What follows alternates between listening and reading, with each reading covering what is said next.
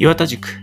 この番組は感染症を専門とする医師神戸大学病院感染症内科の岩田健太郎が一般の方から感染症のプロまで幅広く情報を発信していくものです。なお内容は所属先の見解ではありません。そして内容については収録日時点のものですのでその点ご了承ください。また番組の内容は一般的な知識を提供するもので個々の患者さんへの適用には十分にご注意ください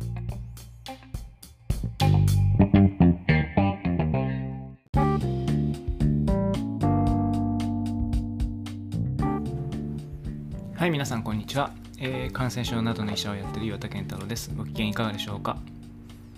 まあ、ゴールデンウィークがあったので、一週お休みさせていただいて、すいません、予告もせずに。で、一周飛んでしまったんですけれども、えっ、と、また通常運転でやりたいと思います。で、まあ、あの、今日は5月10日ですかね。で、世の中的にはなんかもうコロナの話題はしないみたいな感じになりつつある今日この頃ですので、まあ僕もあまりコロナの話題はしないで えと、やりたいと思います。で今日はですね、何をやろうかなと思ってるんですけど、えっと、クエスチョンバンクをやろうかなと思ってます。で、あの、定期的にまあ学生さんとかにあのクエスチョンバンクのレクチャーをしたりあのしてるんですけど、不定期にですね、まあ、あの、今年も多分6年生にそういうのをやろうかなと思ってるんですけど、まあ、あの座興ですね。まあ一応、時々そういうのをやって、あの、もちろん学生さんには役に立つことですので、やっていこうと思います。で、クエスチョンバンクは、あの、ご存知のように医師国家試験の問題解説ということになっていて、えー出されているわけですけれども、えっと、まあ、医師国家試験で大事なのは、あの、受かることですよね。受かることが最大の目標になりますので、そうすると、まあ、過去問をあの解いて、まあ、あの正解することが非常に大事になります。で、その正解するための理論がちゃんとあの分かっていることがとても大事になります。こういうロジックでこれが正解で、他の選択肢は不正解だと。まあ、これが正解で他が不正解だという、この両方を満たせば選択問題というのは正しく解けますので、まあ、各有僕も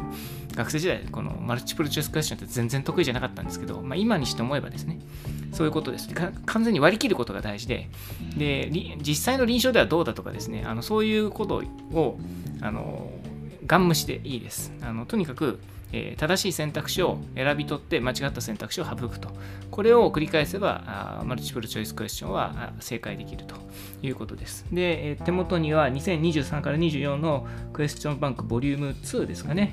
えーこの中の H と書かれているのが感染症になってますので、えーこの問題はですね、まあ今日全部やるってわけにいかないので、まあかいつまんで、えートピックごとにやっていって、でさっきのその、えっ、と、まあ、何をもって、えっと正解とするかっていうところがあの大事だよっていうところをあの復習していこうと思います。それじゃあ皆さんお付き合いください。で最初は、えっと、これカテゴリーごとにやっていこうと思うんですけど、肺炎の問題ですね。肺炎の問題で、えー 113D の61っていうのを、えーまずやっていこうと思います。52歳の男性、発熱を主訴に来院した。3日前に発熱と外装及び脳生誕が出現し改善しないため来院した。5年前から糖尿病で内服治療中である。食事は普通に摂取でき飲水もできている。意識は生命。体温39.1度。脈拍数が112パー分正、えー血圧140の86呼吸数18 SPO2 酸素飽和度ですね。97%ルームエア、えールームエアっていうのはあの酸素投与してないっていう意味ですね。で、えー、と97っていうのは要するに、え酸素飽和度は正常ですと。酸素を必要とする状態ではないということですね。で、左下胸部でコースクラックルを聴取する。コースクラックルっていうのは、えーピッチの低い不連続なあ異常呼吸音で、えー心不全とか肺炎の時に聞かれるブツブツブツという音、異常呼吸音ということです。で血液所見で白血球が1万7900これはあの白血球数として多いですね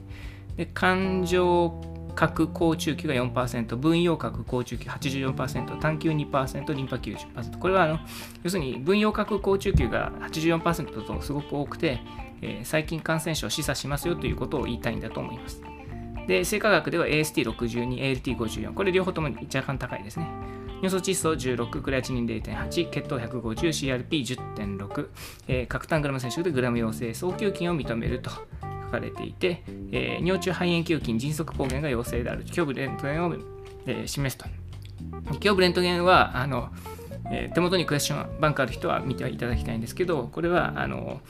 左の下肺野に真珠炎があって心臓の横ですね心臓の横に真珠炎があるという図が示されていてこれは要はあ診察上のコースクラックルのある位置と同じでまああのそういうことですよということです。で患者への説明として適切なのはどれかというのが質問になります。で、えー、選択肢は肺炎です。A が肺炎ですが重症ではないので外来で治療しましょう。B が炎症反応が高く重症化しやすいので入院して治療しましょう。C が肺炎球菌性肺炎は死亡率が高いので集中治療室に入室しましょう。D が肝機能障害があり重症化しやすいので入院して治療しましょう。で E は糖尿病合併しており重症化しやすいので入院して治療しましょうとこういう5つの選択肢になります。これは割といい問題だなと個人的には思います。でこれは、えーと、要は何が言いたいかというと肺炎における重症とは何かっていうそこが分かるかどうかっていうことがポイントになります。何をもって重症とするかっていうことですね。でなんでこれいい問題だなと思ったかというと通常の日常診療においては肺炎の重症度っていうのを間違って、えー、解釈する医者がめちゃめちゃ多いからです。で一番、まあ、多いパターンとしては B ですね。炎症反応が高く重症化しやすいので入院しましょうっていうパターンで炎症反応を見て重症化そうじゃないかを判断してしまう医者が結構多いわけですね。でこれは通俗的な間違いで、まあ、臨床データによる、まあ、いわゆるエビデンスによると、まあ、炎症反応の高い低いが重症度を決めるわけではないのでこれは関係ないよということで B は間違いだということが分かります。で、えーと、これは、えーとまあ、あのちょっと一回話戻すと、ま、3日前から熱があって外装があってで、えー、と各端に、えーと、肺炎球菌がいて、えー、尿中抗原も陽性でレントゲンで肺の真珠になるので、まあ、いわゆる肺炎球菌の肺炎ですよっていうところは診断できますよということですね。これ情報たくさんあるのでもここは迷いはないと思います。だから肺炎球菌の肺炎だというのがまず認識できてで重症は何かということですね。で、えーと、肺炎球菌性肺炎は死亡率が高いので集中治療室に入室。肺炎球菌性の肺炎は、まあ、相対的には死亡率そこそこ高いんですけど、あのしかしながらあの前例があの集中治療室に入る必要はないです。集中治療室に入るかどうかっていうのは、あの例えば血圧のサポートが必要かとか、人工呼吸器が必要かとか、そういったところを根拠に、えー、入院するので、病原体を根拠に集中治療室に入るということはありません。一般的にどの感染症でもそうですね。この病原体だと集中治療室ってことはないので、それでこのロジックは間違いなので間違いですと。で、えーと、じゃあ集中治療室に入るためにはどういうものが必要かというと、まあ、意識状態とかバイタルサインの異常があって、そういう呼吸のサポートや血圧のサポートが必要だってことなんですけど、えーと、意識は生命、食事は普通に摂取でき、飲水もできていると。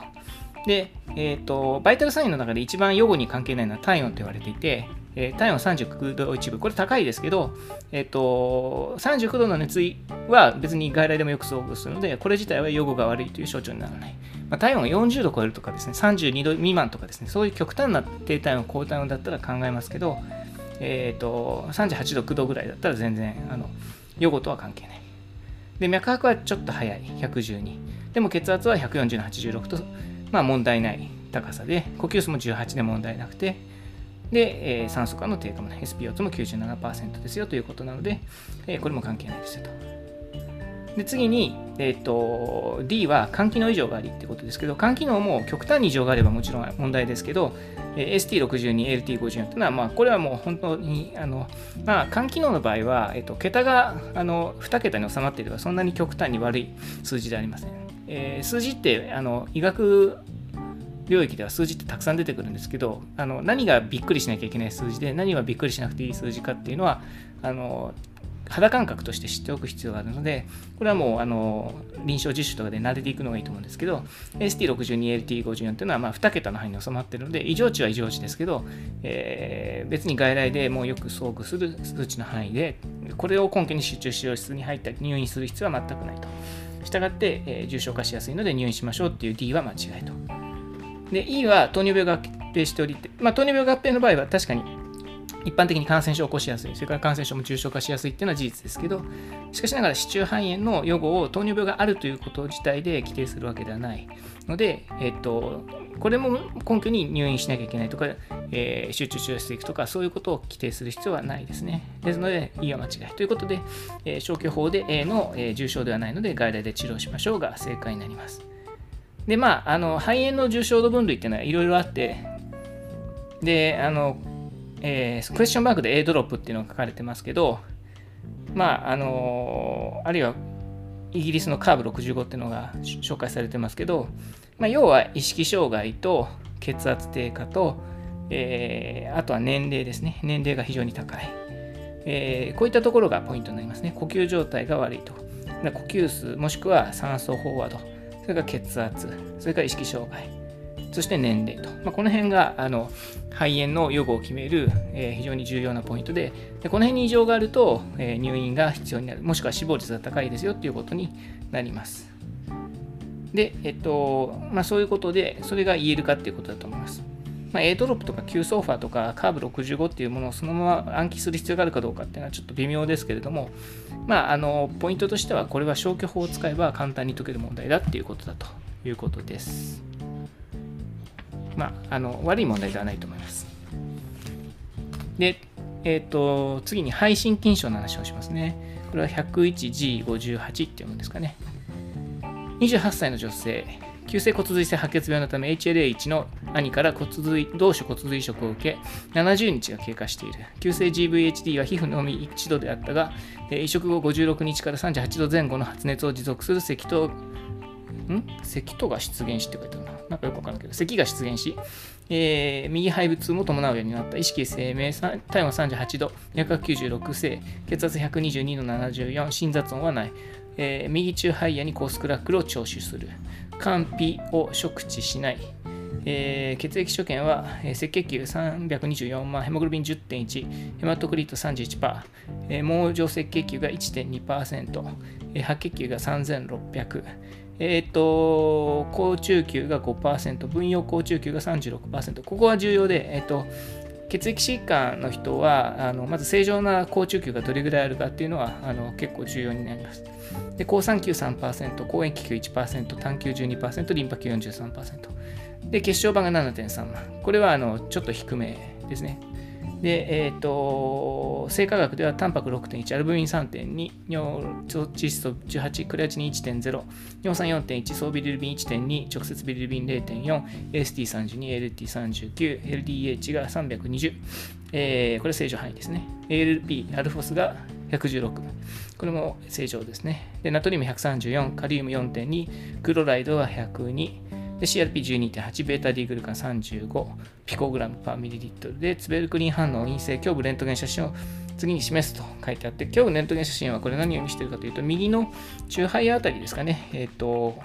空洞影ですね、えー、周りが白い真珠、中が黒っぽくなっていて、で、いわゆる、えっ、ー、と、なんていうんですかね、あの空洞像があると。で、最も考えられるのはどれかということで、え、ー、と、A が結核、B が否定系抗酸菌症、C がマイコプラズマ肺炎、で D が肺アスペルギルス症、E がニューモシスティス肺炎ということになります。で、これはあまりいい問題じゃなくてですね、うん、ちょっとどうかなという感じになるんですけど、でもまあ、あのいい問題であろうと悪い問題であろうと、とにかく正解しないと国家試験はわからないので、えー、相手が悪い問題であってもちゃんと正解できるということが重要になります。でまず除外ですね。この5つのうち、えーと、まず空洞絵を示さないものが2つあって、えー、マイコプラズマ肺炎ですね。それからニューモシスティス肺炎。まあ、ニューモシスティス肺炎は厳密に言うと空洞病変作ることはシスト病変、ニューモシスティスのシストっていうのはあの脳胞性の病変ってことなんで、あの特に末期の PCP にも脂質肺炎であの空洞のような脂質を作ることあるんですけど、一般論としてこういう単一の空洞影とかは作らない。どっちかというとすりガラス影ですね。あのコロナ肺炎みたいな感じの肺炎になることが多い。両側性の肺炎になることが多いので、ニモシス肺炎はアウト。マイコプラズマもアウト。これもすりガラスですね。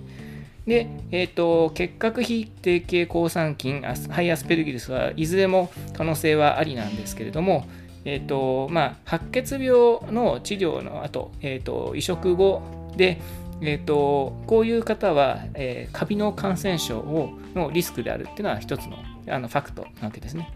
ですので、まあ、あのこの病気でいうと,、えーと、AML があって移植後で70日経ってっていうことなんで、えーと、カビは危険だよということをまず一つ言う。まあ、特に高中級減少がある人の方はアスペルギルスのリスク特に高いんですけど、この方は特別高中級がめっちゃ低いということはないんですが、まあでもちょっと低め。で、あとはベータディグルカンですね。ベタディグルカンっていうのはあのユニバーサルファンガルマーカーという言い方をしますけどほとんどの心筋感染症であの上がることが多いと言われてますちょっと語弊がありますけど一応国家試験レベルではこんな感じでいいと思います多分国家試験に出るレベルであればベータディンが上がってるとカビっていうふうに考えさせるんじゃないかと思いますそれから、えーと、ツベルクリン反応は、えーと、結核の感染をの起用を調べるマーカーですけど、そんなに感度も得意度も良くないので、あんまりこれで判断することはないんですけど、多分、あの結核の可能性は低いよってことを言わせたいんだと、えー、思います。まあ、あの、あと、うがった見方をすると、えっ、ー、と、患者さん28歳の女性で、で日本の結核は外国の方を除くとおおむねあの高齢者の方でも結核が多いので、まあ、結核の可能性はちょっと下がるかなという感じだと思います。なので、まあ、消去法で言うと、ハイアスペルギルス症っていうことが一応正解だと言わせたいんじゃないかなと、えー、思います。で、これそうですね。えっと、えっと、高中級数は1476って書いてありますので、これは厳密に言うとニュートロペニアではないですね。ニュートロペニアっていうのはまあ500未満ですので、あの高中級減少があるとは言い難いですし、えー、っと、まあそうなんですけど、一応、まあ、あのこの合わせ技でいくとハイアスペルギル賞と答えさせたいんだなっていうことだと思います。で皆さんはとにかく正解出せばそれでいいので割り切ってあのそう答えればいいんだと思います。あまりいい問題じゃないです。で、えっと、まあそれはそれでいいです。まあ、国家試験でいい問題が出るという保証はどこにもないですので、それでやるしかないですよね。え次いきますね。え次はカテゴリーとしては、えー、抗酸菌感染症のカテゴリーにあります。まあ、クエスチョンマークで言うともうこのカテゴリー入ってる時点で正解が読めちゃうと賢い人もいるんだと思うんですけどあの大事なのは本番でちゃんと正解が出せるロジックを身につけることなのであのここでクエスチョンバンクで正しい答えを出すこと自体があの目的ではないということはもちろんあのご承知おきください。66歳の男性路上生活者。1ヶ月前から微熱を自覚している。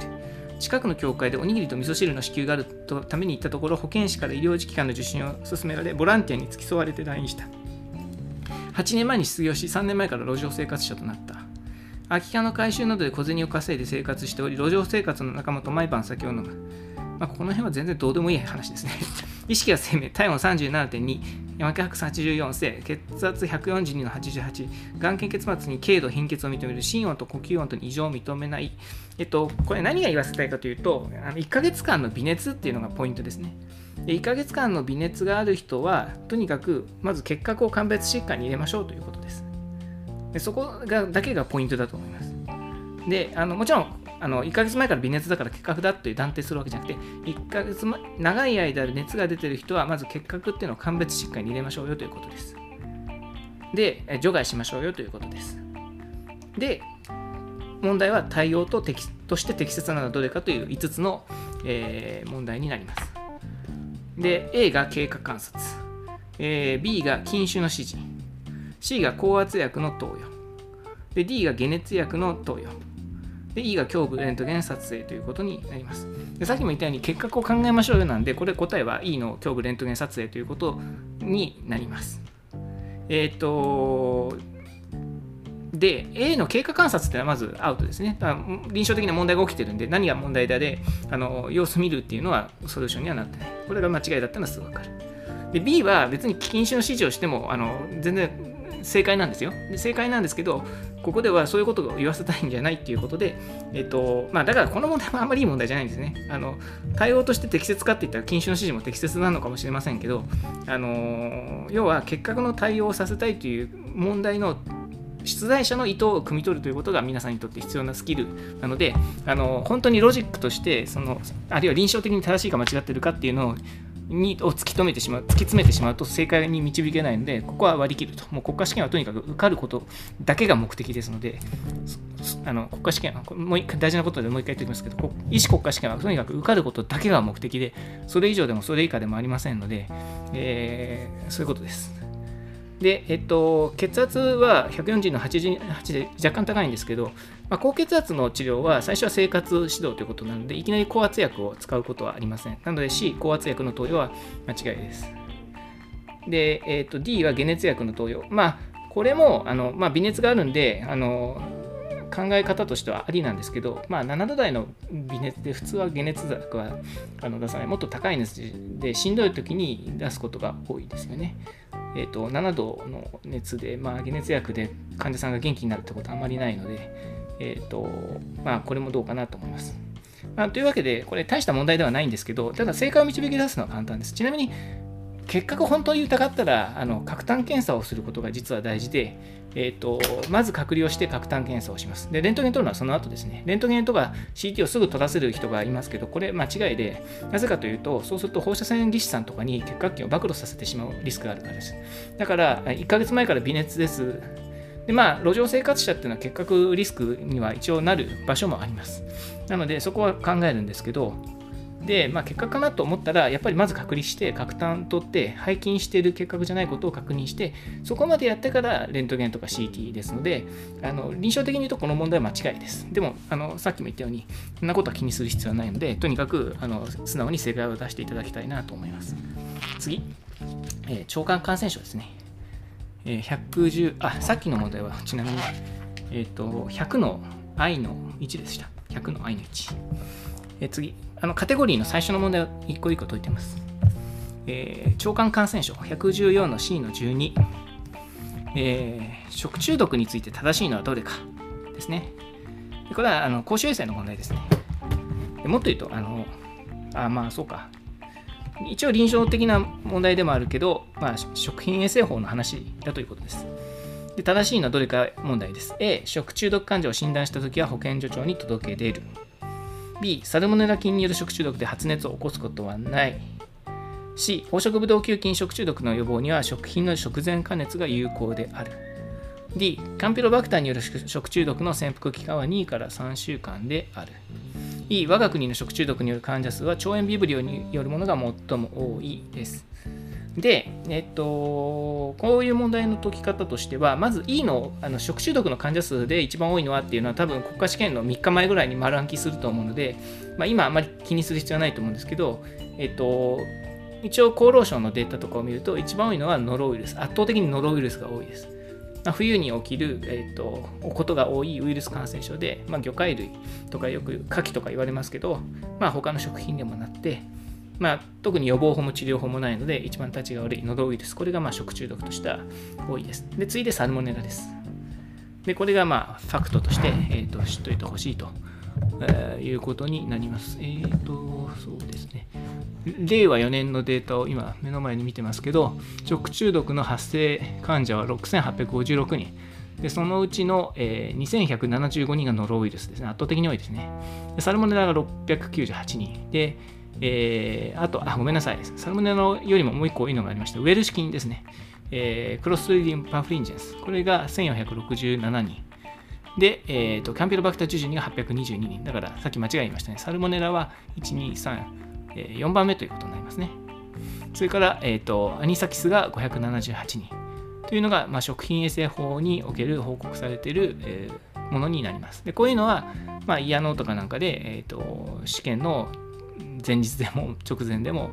1週間前でもまあ丸暗記したらいいんじゃないかと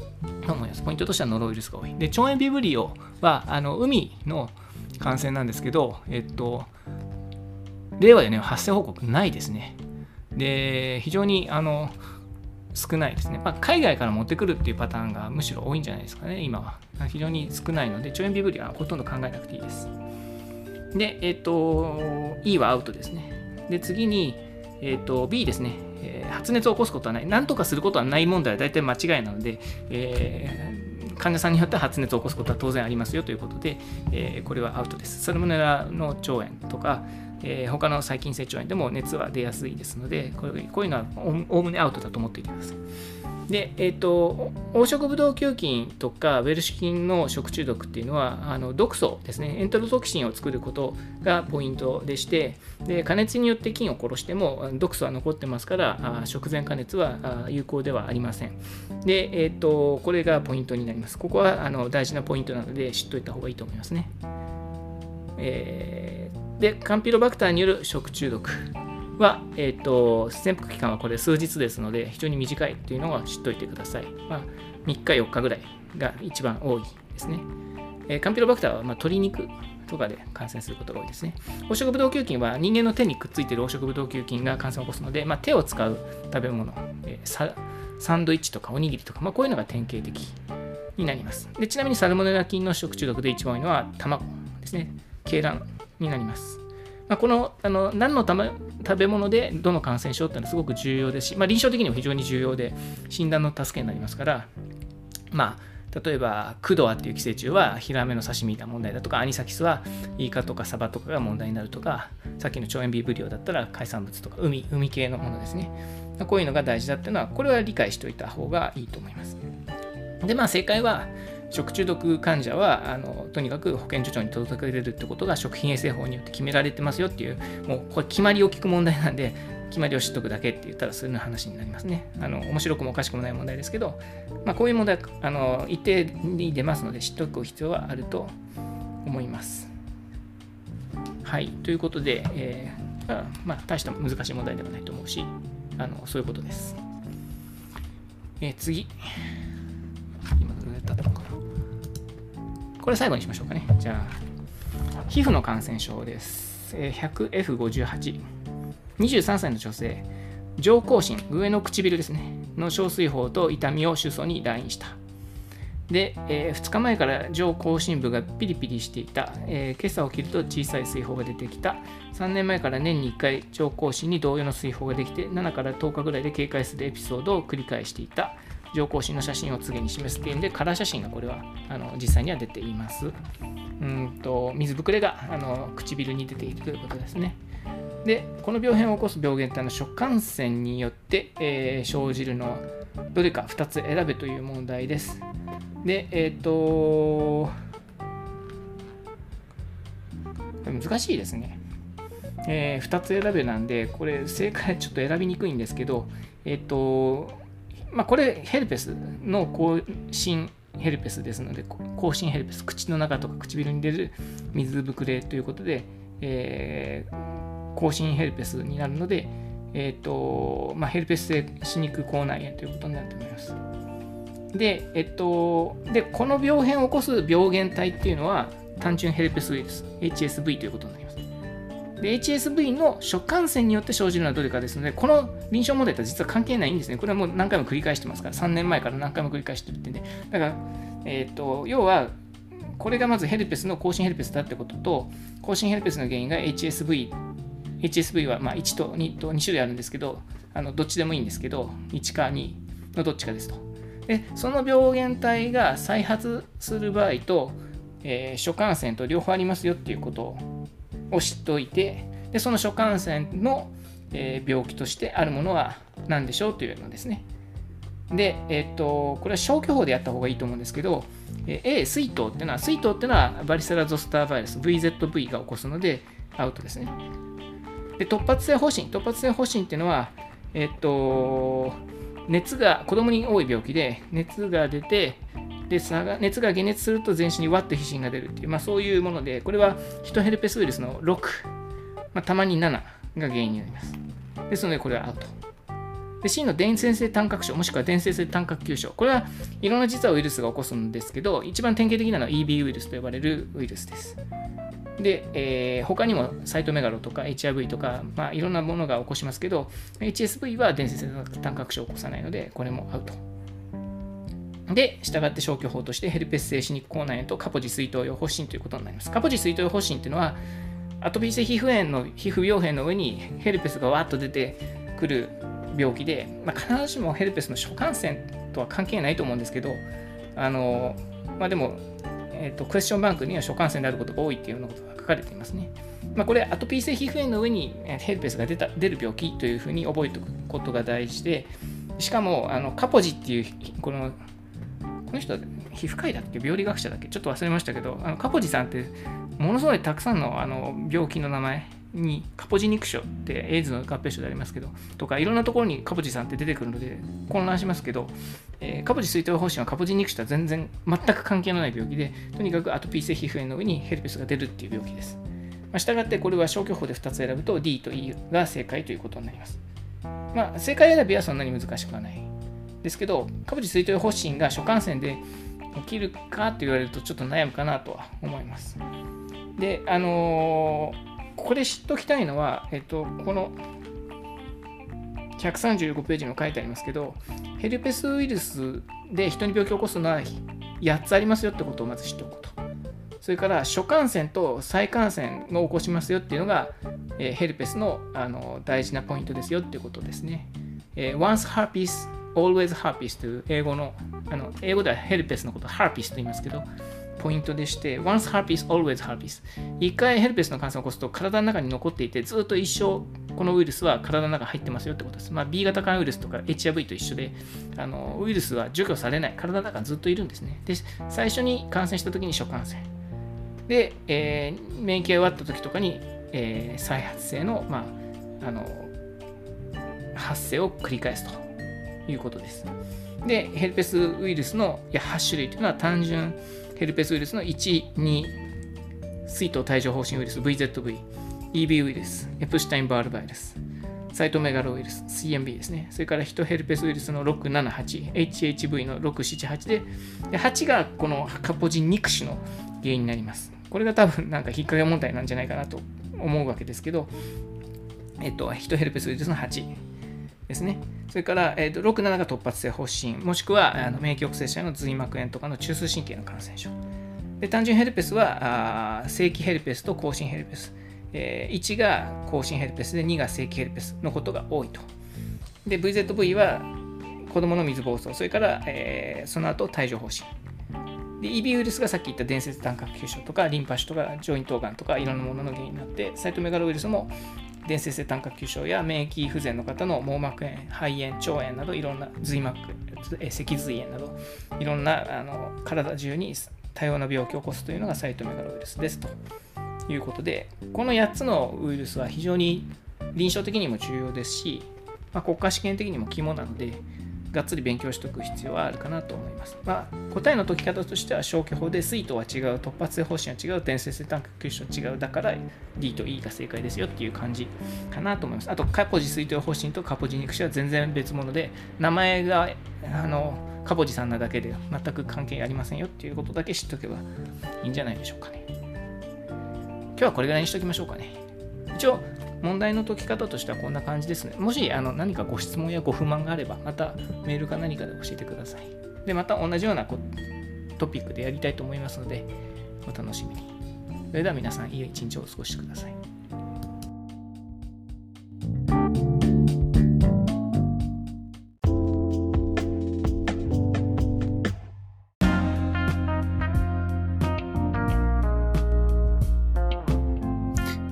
岩田塾ではお便りを募集しています。お便りは E メールまたは Twitter のハッシュタグ岩田塾でお願いします。メールアドレスはケンタロウ岩田1969アットマーク gmail.com です。それでは皆さんさようなら。